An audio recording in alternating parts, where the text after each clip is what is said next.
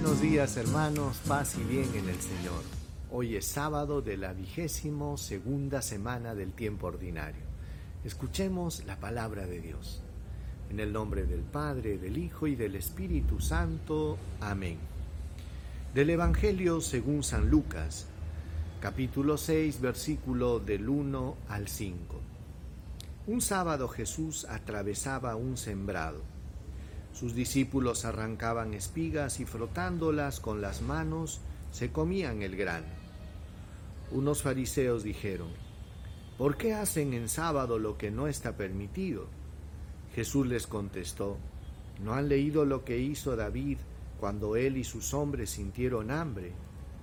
Pues entró en la casa de Dios, tomó los panes de la ofrenda que sólo pueden comer los sacerdotes, comió él y les dio a sus compañeros, y añadió, el Hijo del Hombre es Señor del sábado. Palabra del Señor. Gloria a ti, Señor Jesús. Hermanos, los encuentros que Jesús tenía con los fariseos siempre terminaban de una manera desafortunada o en una discusión o en un momento un poco tenso. Y era porque, porque los fariseos asumían actitudes eh, siempre de supervisar, de controlar.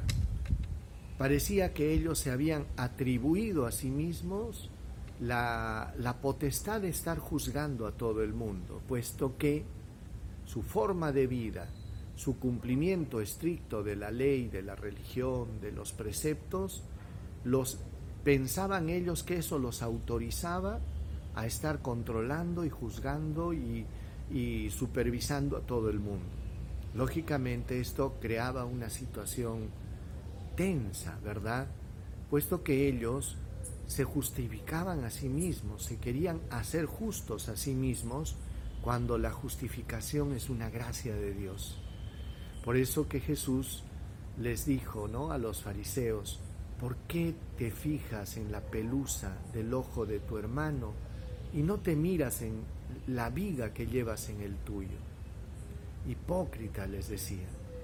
Y ahora pues vemos de que los discípulos estaban caminando por unos sembrados, cogiendo unas espigas, frotándolas en sus manos y comiendo el grano.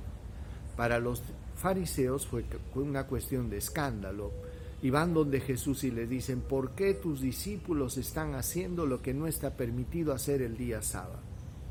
No era que los discípulos estaban robando espigas de un campo que no era el suyo. No era, no se trataba de eso, puesto que el libro del Levítico eh, mandaba, la ley del Señor mandaba y decía que todo lo que creciere al borde del camino le pertenecía al huérfano, a la viuda y al forastero. Qué linda ley, ¿verdad? Todo lo que creciera al borde del camino era para aquel que pasare por ahí, especialmente para el huérfano, para la viuda y para el forastero. En este caso, los que estaban de camino, que eran forasteros, puesto que Jesús era un, un predicador itinerante, en este caso no estaban este, robando, pero sí, el gran problema para los fariseos que habían hecho eso en día sábado. Para ellos ya era un pecado terrible, que habían transgredido el sábado.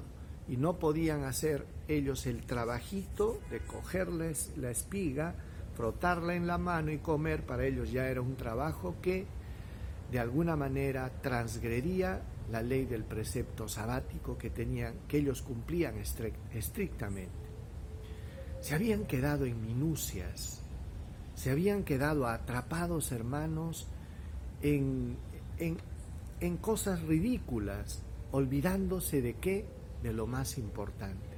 Y es por eso que Jesús cita a David cuando estaban hambrientos, cómo entraron en la casa de Dios, cogieron de los panes de la ofrenda, que, er, que solo los sacerdotes pueden comer, y les dieron a él y a sus hombres, dice. ¿Por qué? David no, no cometió falta y estos pequeños sí. Es que sucedía así, pues, hermanos.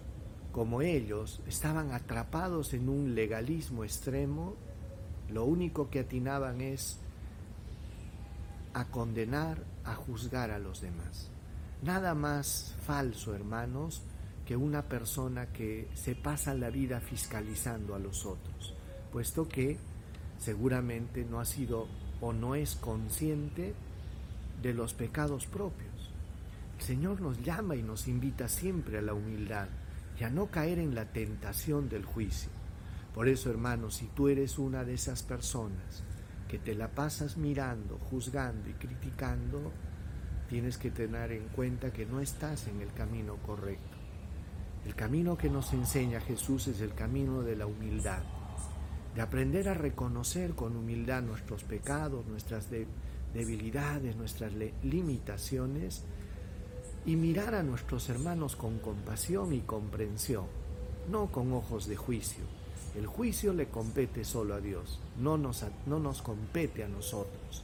A nosotros nos compete ayudarnos mutuamente a mejorar, a cambiar, a corregirnos por amor, no en, una, en un afán de, de juicio y de condenación. Oremos. Señor Jesús, te damos gracias por esta palabra que nos das. Ayúdanos a mantenernos en la humildad. Ayúdanos a desterrar de nuestra mirada y de nuestro corazón las actitudes de juicio, de condena para con los demás. Danos siempre la conciencia, Señor, de que hemos sido amados, perdonados por tu infinita misericordia. Gracias, Señor. Amén. El Señor esté con ustedes, con tu espíritu. Que Dios Todopoderoso los bendiga, los proteja, los guarde les muestre su rostro, les conceda paz, salud, protección y bendición. Señor bendiga sus familias, bendiga su trabajo, los llene de la luz, de la fuerza del Espíritu Santo. En el nombre del Padre, del Hijo y del Espíritu Santo. Paz y bien hermanos, Dios los bendiga y nos vemos el día de mañana.